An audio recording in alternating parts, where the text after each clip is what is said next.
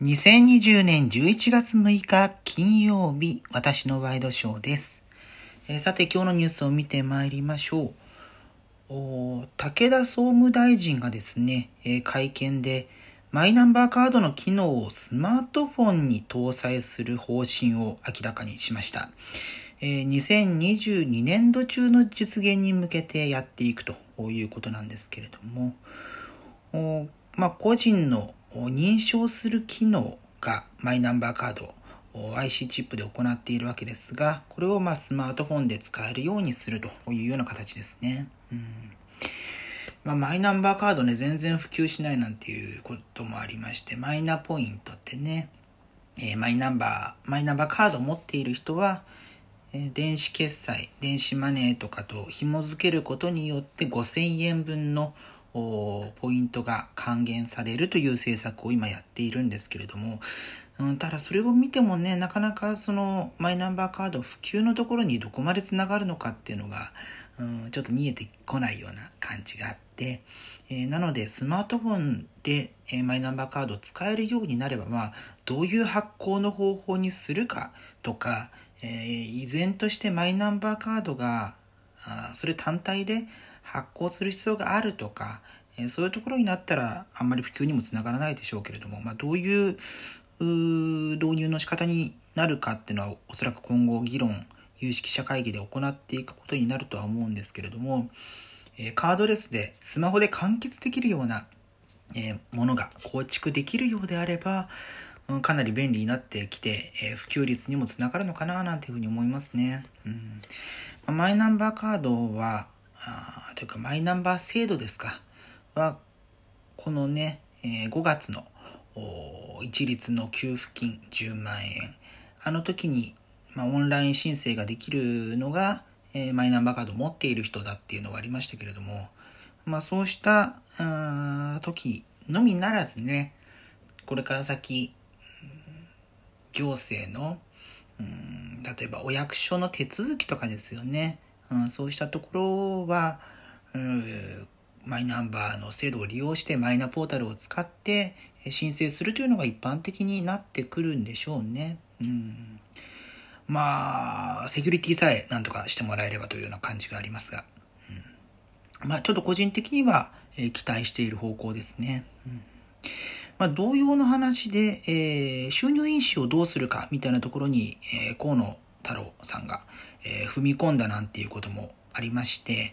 えーまあ、今まで紙ベースだったものがどうなるのかというのが急に動き出した感じがありますね。まあ、収入印紙はね、えーまあ、自分みたいな日常ね、あんまり出歩かない人間とか大量のお金を扱わない人間にとっては、え何年かに一度免許の更新の時に、えー印紙貼るためだけに買うっていう、うん、あれは紙そのものに意味があるのかしらってここの場合はねっていうふうに思ったりしますけれども。まあね印紙税、えーがあるわけなので、えーそういう印紙を制度としてこれからどうしていくのか、えーまあ、税収入にもつながるものなのでもし、まあ、印紙という形がなくなったとして、えそれをどう補填していくのかっていうようなところもちょっと議論していく必要があるんでなかなか一朝一夕にじゃあやめますなんてことは難しいとは思いますけれどもね、うん、そうしたところちょっと気になったりします、えさて続いての話題参りましょう。お今日ですね JR 四国が9月の中間連結決算を発表したんですが、純損益が53億円の赤字、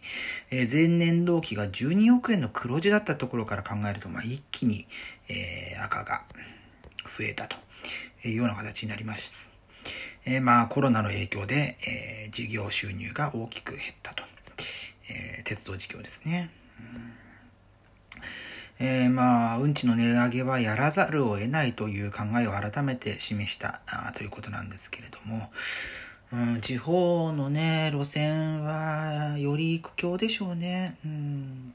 まあ、今回 JR 四国がこういう形なので、えー JR 北海道とかは余計に、うん、大変なことになってくるのかななんていうような気もしますね。うん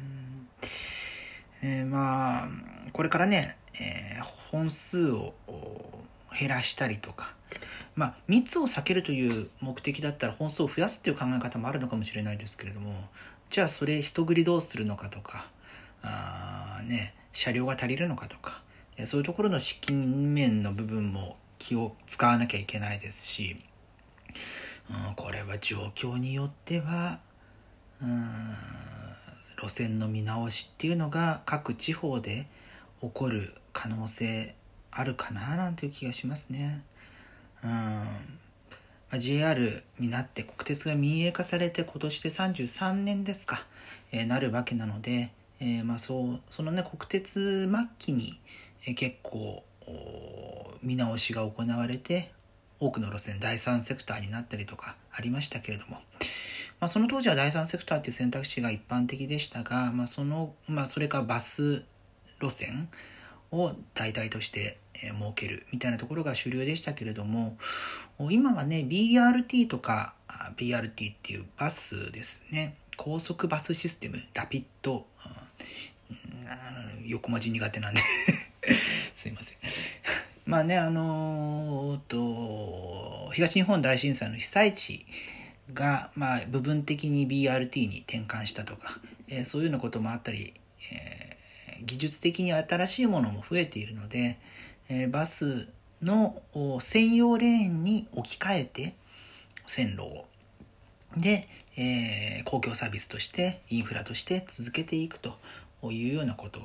まあ、バスだったらある程度定時性みたいなものを守りつつコストカットもできるものなので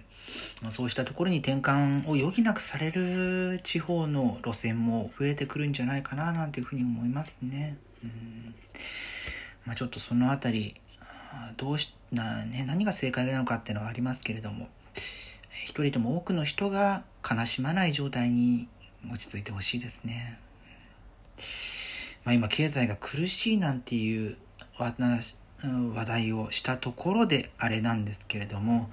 まあ、昨日もお伝えしましたが、えー、東京株式市場、まあ、いけいけどんどんな感じでね、4営業日連続で上昇し、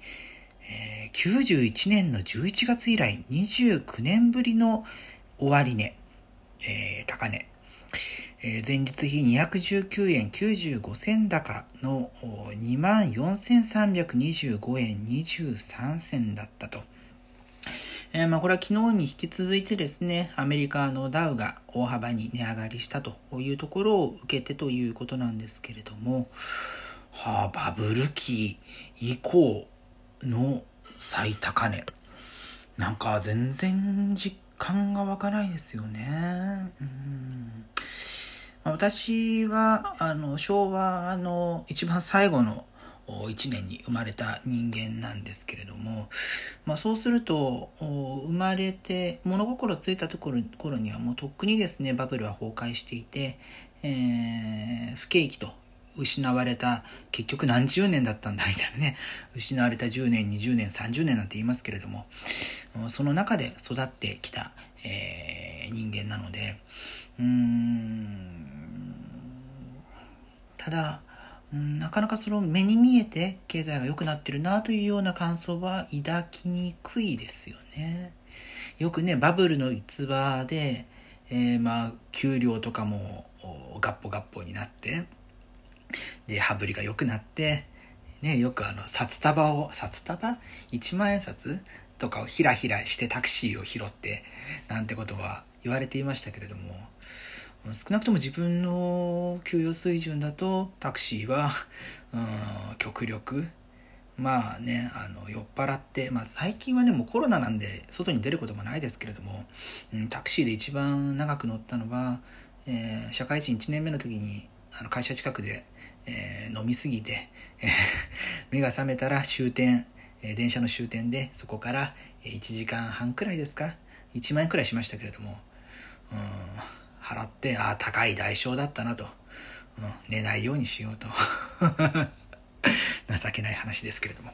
えー、そうしたくらいしかタクシー使わなかったのに、まあ、当時はね、いっぱい使ってたみたいな話もあったりとか、あとね、えー、就職？